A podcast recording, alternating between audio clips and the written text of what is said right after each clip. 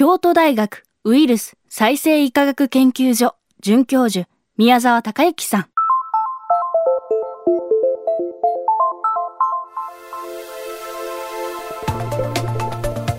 未来授業今週の講師は京都大学ウイルス再生医科学研究所の准教授宮沢隆之さん新型コロナウイルスの感染爆発を防ぐために自分は今感染している無症状で。誰にも移しちゃいけない。そう考えるとこから始まる。考えをひっくり返せ。移らんようにするより移さんことという強いメッセージを SNS で呼びかけ反響を呼んでいます。自分は感染していると仮定して人にうつさないよう過ごすことが感染拡大を食い止めることにつながる。大切なメッセージです。そして宮沢さんは手の洗い方をはじめ日常の中で心がけるべきいくつかのことについても話してくれました。聞き手は高橋真理恵さんです。未来授業2時間目。テーマはウイルスを100分の1に減らす。あの手から移る。で手にくっついてそれを目目とか口とか鼻を触ってしまう。あと鼻くそをこじるとかそういう行為はあの危険です、はい、で石鹸で洗えばあのもちろんなくなるんですけどもちょっと政府広報とは違う私の意見なんですけれども、はい、あそこまで厳密にやる必要はないと思ってますというのも、えっと、唾から飛んできたものの中にウイルスが、えっと、100万個入ってたとしてその100万個が、えっと、目の中に入ったらそれは鼻とかに入ったら感染しますけれどもそれが1万個とか1000個ぐらいまでなったら多分感染しません。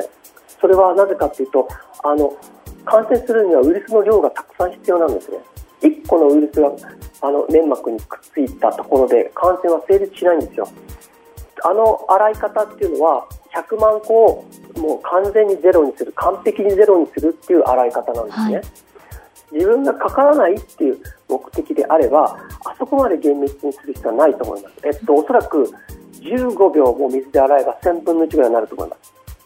それであの一生懸命それをあのタオルにつける。でタオルが汚染するじゃないかっていう可能性もあるんですけどもあの非常に微量になあのちゃんと洗えたらほとんどのウイルスはあの流れていってしまいます。流れていってもすぐ不活化してしまうので。手ぬぐいについたとしてもそれはまあ感染が成立するレベルではない。あの洗ったと手ぬぐいね。それからあの、まあ、ついてたとしてもあの1日置いとけばもうほぼゼロになる。というぐらいのあの壊れやすさなので、えー、っと私はあのその手を一生懸命洗うっていうよりもこまめに洗うこまめに水でいいから洗う。もちろん洗剤つけてからもう本当にパーフェクトぐらい。それも洗剤もつけてももう洗剤つけたらまあちょろっとあの全体に行き渡らせてちょっとまあ10秒ぐらい置いといてそれから洗うとか。それぐらいでも全然違うのでウイルスによってもあのノロウイルスはすごく微量でも移ってしまうという性質のウイルスがあるんですけれどもその場合は一生懸命洗い流さないとダメだと思うんですけどもこのウイルスはすごい微量で感染するウイルスではないので、まあ、100分の1にでもすればほとんど感染のリスクはないということになりますので、まあ、コロナウイルスの性質を考えると、まあ、こんなもんだろうと。外出時手が洗えない状況でウェットティッシュで手を拭くのは有効かも伺いました。えー、っともちろんエタノールが入ったウェットティッシュが有効なんよりいいんですけども、えっと、エタノール入りのも売り切れてますしエタノール入りでも20%しか入ってないんですね。それであの20%だとどのぐらいの効力があるかっていうとちょっとよくわからないんですけどもあの70%よりも低い80%よりも全然低い。しかしですよ先ほど言ったように100分の1っていうのを目指すのであればえっと、なすりつけちゃえばいいわけですよ。それから、えっと、ウェットティッシュももしかしたら2枚使って1枚で拭いてもう1回1枚で拭くって言ったらさらに万全ですよね。えーえー、で、まあ、ウェットティッシュがない人はどうするんだっていうことをいろいろ考えたんですけどちょっとあの手ぬぐいを濡らして手ぬぐいをジップロックに入れて持ち歩いて拭くと、まあ、それでやってるだけでも全然違うので、うん、えー、理想を言えばあのジップロックに3つぐらいあの濡れ手ぬぐい持っていけばまあ事足りるんじゃないかなってウイルスがついてると思ってゴシゴシとあのそこになすりつけちゃえばであのナセルつけた手ぬぐいのてか手拭きのところにウイルスがあるんだけど時間とともにどんどん壊れていきますので、えっと、数時間でもどんどん壊れてきますのであのそれはそれほど心配しなくていいと思います。なるほどあとは先生のそのお風呂について風呂はなるべく早く入れ帰宅後すぐがベストだということを先生おっしゃってますがこれはどういったことですか、えっと、もちろん体に付着しているウイルスのことを考えていてそれはあの家の中にウイルスあんまり持ち込みたくないっていうこととあと意外と顔にとか手を一生懸命洗っても顔にくっついちゃってる場合があるので。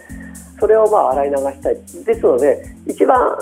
ベストは顔をあの洗顔フォームで洗うのがベストなんですけどそれもやりたくない。とするならば、まあ、水で洗い流す、ええ、でそれ、まあ、あのもっといいのは僕あの蒸しタオルだと思うんですけど蒸しタオルでねあの顔をわーってやっちゃえば、はい、あのまあ、あのウイルス蒸しタオルの温度であの結構早く死んでしまうので。